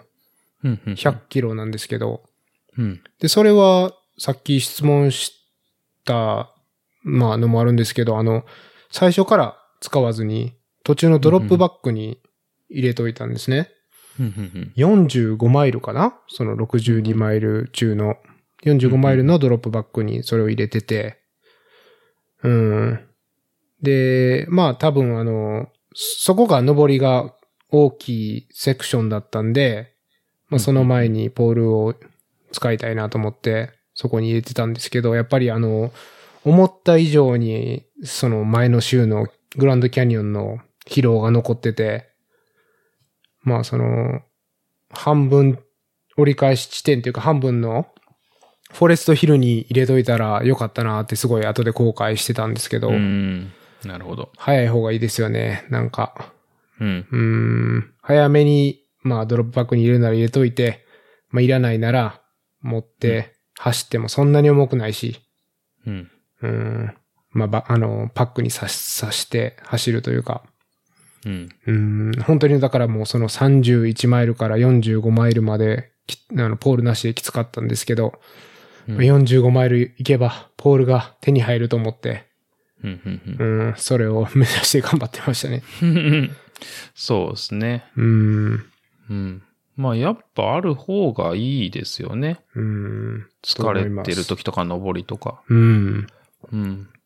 っていう気がしますね。あとはあれですね。一つ、ティップスというか、あるんですけど、まあなんかもうご存知だったら、まあスルーしてほしいのが、なんか結構ストック持ち方、なんだろう、ちゃんとしてない人多いですね。まあ、ですうん。ね。僕もそれ二郎さんに教えてもらああっー、て、そうそうそう。そうそうグランドキャニオンで、うん。うん、講習会が開かれてました ね。グランドキャニオン走りながら。うん。いや、結構だからグランドキャニオン行った時もほぼ全員ストックの持ち方、うん、まあ普通っていうか、うん、うん。あ、の、効果的な持ち方をしてなかったですよね。うん。なるほどね。うん。うん。なんで、まあそれは、えっ、と、やっておくとすごい楽だと思います。うん。で、まあそれどうやったらいいかって言葉だけで説明するの大変なんですけど、うん。うん。あの、ストラップがあって、まあ、輪っかになってると思うんですけど、まあ、その輪っかを、えっ、と、下から自分の手を通して、うん。えっ、と、まあ、顎にチョップというか、あの、喉突きをするような感じで、はあはあこはう、あ下から、あの、その輪っかを通して、うんで、手首が通ったら、手を広げて、うん。で、その輪っかを手のひらで押さえるみたいな。うん。感じって言えばいいのかな。まあなんか小ノートに分かりやすい絵があったら貼っとくんで、そっちを見てもらう方が分かりやすいと思うんですけど、ん親指と人差し指の間のこの手のひらに輪っかを当てがうって感じですよね。ああ、そうですね。う。うんん。そうそう。ちょっと難しいんですけどね、言葉だけだと。うん。で、そうやっうん、て、えっ、と、こう手を広げるというか、で、ストラップを手に引っ掛けて、要するに手であんまりストラ、えっ、と、ポール自体を持たない。うん、うん、うん。なんか、触るぐらい、支えるぐらい。はい。なので、まあ、手のひら全体でそのストックとかポールを押し出すような感じなんですけど、うん。まあ、そうするとあの腕全体で押せるんで、あの手の握力があんまいらないんですようん、うね。ん、で、その方が、えっと、まあ、地面に対して腕全体で押せるんで、いいかなっていう気はしてますね。まあ、もしご存知だったらスルーでいいと思うんですけど、結構見てるとあんまりそういう持ち方してる人はいないですね。普通にあの、ポールというかストックを握っちゃってる手でうん。うん。うん、方が多いと思うんで、まあそうするとあの、握力疲れちゃうんで、ずっと握ってて。うん。で、力も下に伝えづらいんで、うん。うん。っていうのはあると思いますね。ですよね、確かうにん。押し出すときって、もう、握ってなくても、それ、その持ち方だと押し出せる感じですもんね。うん。うん。そうですね。で、あと、まあ、えっ、と、練習するときにもちろんその握り方もそうなんですけど、歩いて、えっ、と、使うのが良くて、使うっていうか練習するのが良くて、フラットなとこですね。うん。で、あんまり前につかないんですよ。はい。うん。後ろ足と同じぐらいかな、歩いてる時の。うん。ぐらいにストックの、あの、先っちょついて、うん。で、その手のひらで押し出す感じで進むのがいいかなっていうか、僕はそうやって教えてもらったんですけど、うん。うん。なので、まあ、もし難しかったら、なんかそのストック講習会みたいなのとか行くといいと思うんですけど、うん。そうすると、あの、移動、横移動も早く歩けますし、うん上りも多分力を効率的に使えるかなっていう気がしますねう。ん。うんですね。僕もあの、その二郎さんにそういうのを教えていただくまでは、ストック、ポールをこう体の前について、で、その腕を使って体を、まあそのポールの位置まで持っていくっていう、まあなんかス多分スキーのうんうんあの、平地でのポールの使い方かなと思ってたんですけど、うんうんまあそれが正しいとは別別として、うんうんうん、そういう感じで使ってたんですけど、そうじゃなくって、まあ体の後ろについて、で、体を押し出す感じっていう、まあ感じで教えていただいて、もうだいぶ楽だなって感じましたけどね。うん、そうですね。うん。そうそうそう。まあそういう、えっ、と、使い方もありますよっていうのが一つですね。まあただ、あの、シャドウがあると、もうそれこそストック、あの、両腕前面に出して、うん。で、両方でついてうん、体全体を持ち上げるみたいなのももちろんやりますし、うん、うん、うん、うん、なんで、まあ状況に応じてなんですけど、そういうなるほ風どに、はい、推進力にして使う場合、うん。うん。と、まあ、上に向けて登る場合と、まあ、いろいろ、えっ、と、使い方、バリエーションがあるんで、まあ、そういうのを使い分けるといいかなっていう気がしますね。うん。うん。なるほどね。シャドウ、シャドウとか、サーフェスに合わせてみたいうん。な。うん。まあ確かに。うん、なんか練習は必要ですよね。そうですうね。ん。うん。まあ何でもそうですけど、レース本番で新しいことをするなっていうのが結構鉄則じゃないですか。うん、そうですね。うんポールにしても本当にそうですよね。うん。うん。そうですね。まあ、そんな、そんな感じで、あうんの質問のお返事はい。さすがでにすなってね。ると、いやいやいや、うん。あの、約2ヶ月半お待たせしてます。すいません。はい。はい。はい。こまめにチェックするんで、あの、いっぱいフォームから書いてもらえると嬉しいです。はい。お願いします。はい。はい。つう感じですかね。なんかね、あの、今回、あの、エピソードを、まあ収録しましょうって話になって、で、まあこういう雑談系のふんふんふん。回になるんで、まあ質問を募集してもいいかなと思ったんですけど、ふんふんふんまあ、また来なかったら悲しいんで、やめときまそうしでた。 すね。はい。は本い当ですよ。っていう感じでしたね。うん。はい。まあ、だいたい、3ヶ月えっ、と、違うわ。1月分があるから、半年、約半年分でこれぐらいですからね。大盛況でやらせていただいております。はい。はい。っていう感じなんですけど。いやいや、でも本当、あの、メッセージとかフィードバック、質問いただいた皆さんありがとうございます。ありがとうございます。はい。うん。ですね。まあでも、その大盛況といえば、マグネシウムオイルスプレーだと思うんですけどね。はいはいはいはあのーあれは宣言山で、い。はい。ジローさんが使って効果抜群だったっていうや、例のスプレーなんですけど。そうですね。うんあの、さっき、えっ、と、ぶっつけで使うなって言ってたやつを、まあ、ぶっつけで使ってたんですけど。 うん。はい。はいはいは宣い。言山で初めて使ったんですけど、うん。そう。でもなんかまあ基本みんな、あ、聞いてる気がするみたいなのが、うん。ちらほら出てますね。そうですね。うん。うん。宣言山はだってレースじゃないでしょ、あれは。うん。あれ何でしたっけイベントですね。イベント。はいはい。なんで、まあいいんじゃないですか。新しいことを試すプラットフォームとしては。そうですね。うん。うん、まあでも、あれですよ。長距離の時に初めてで試すのはやっぱり良くないですね。うん。うん。はい。うん。気をつけます。何が起きるかわかんないんで。うん。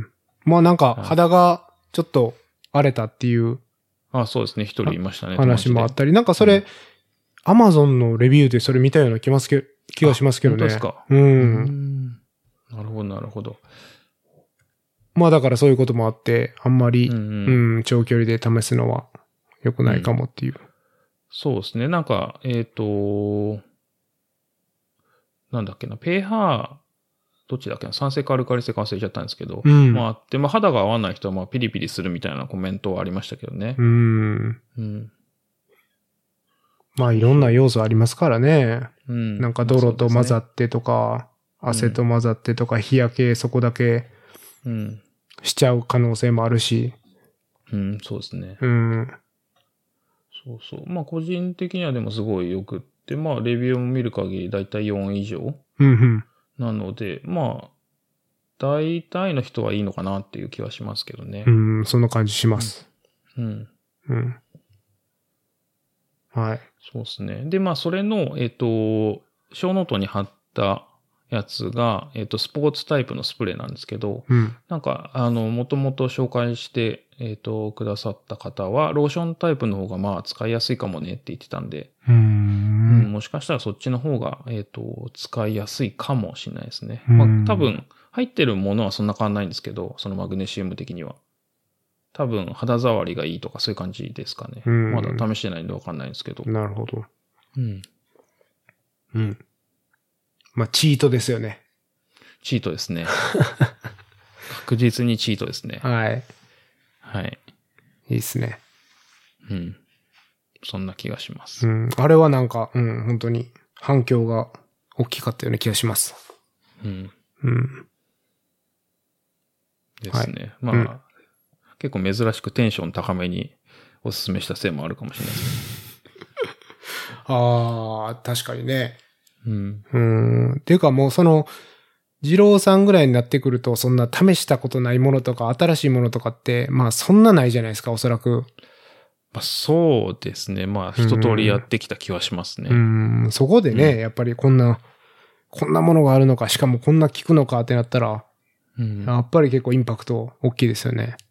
うんうんそうですね。うん。いやーみんな使ってほしいですね。はい。いいですね。うん。売り切れごめんです。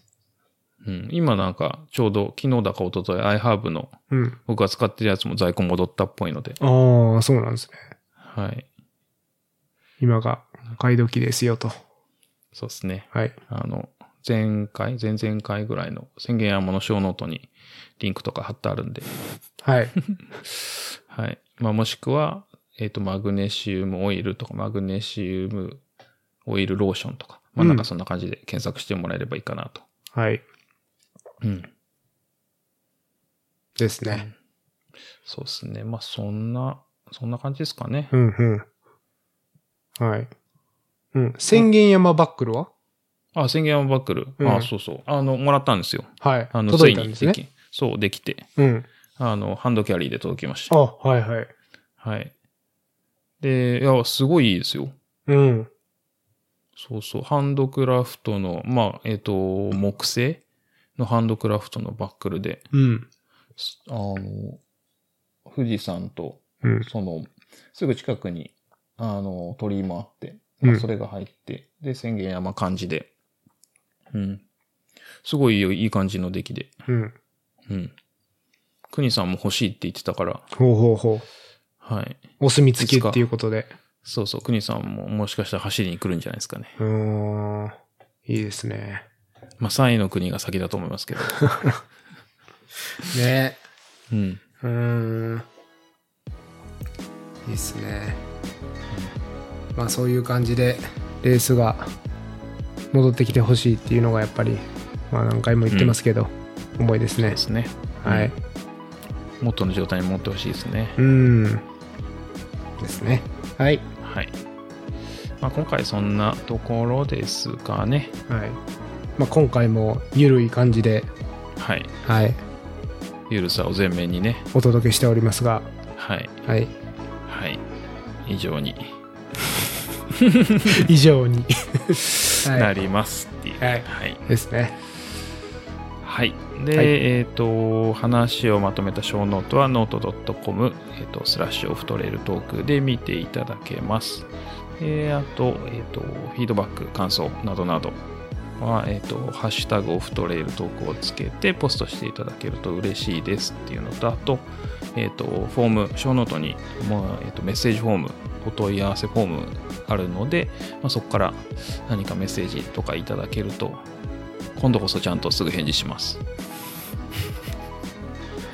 はいはい、ちゃんとチェックします。はい、はい。はい、頑張ります。頑張りましょう。はい。はい、以上です。あの最後まで聞いていただいてありがとうございました。えーまた次回。はい。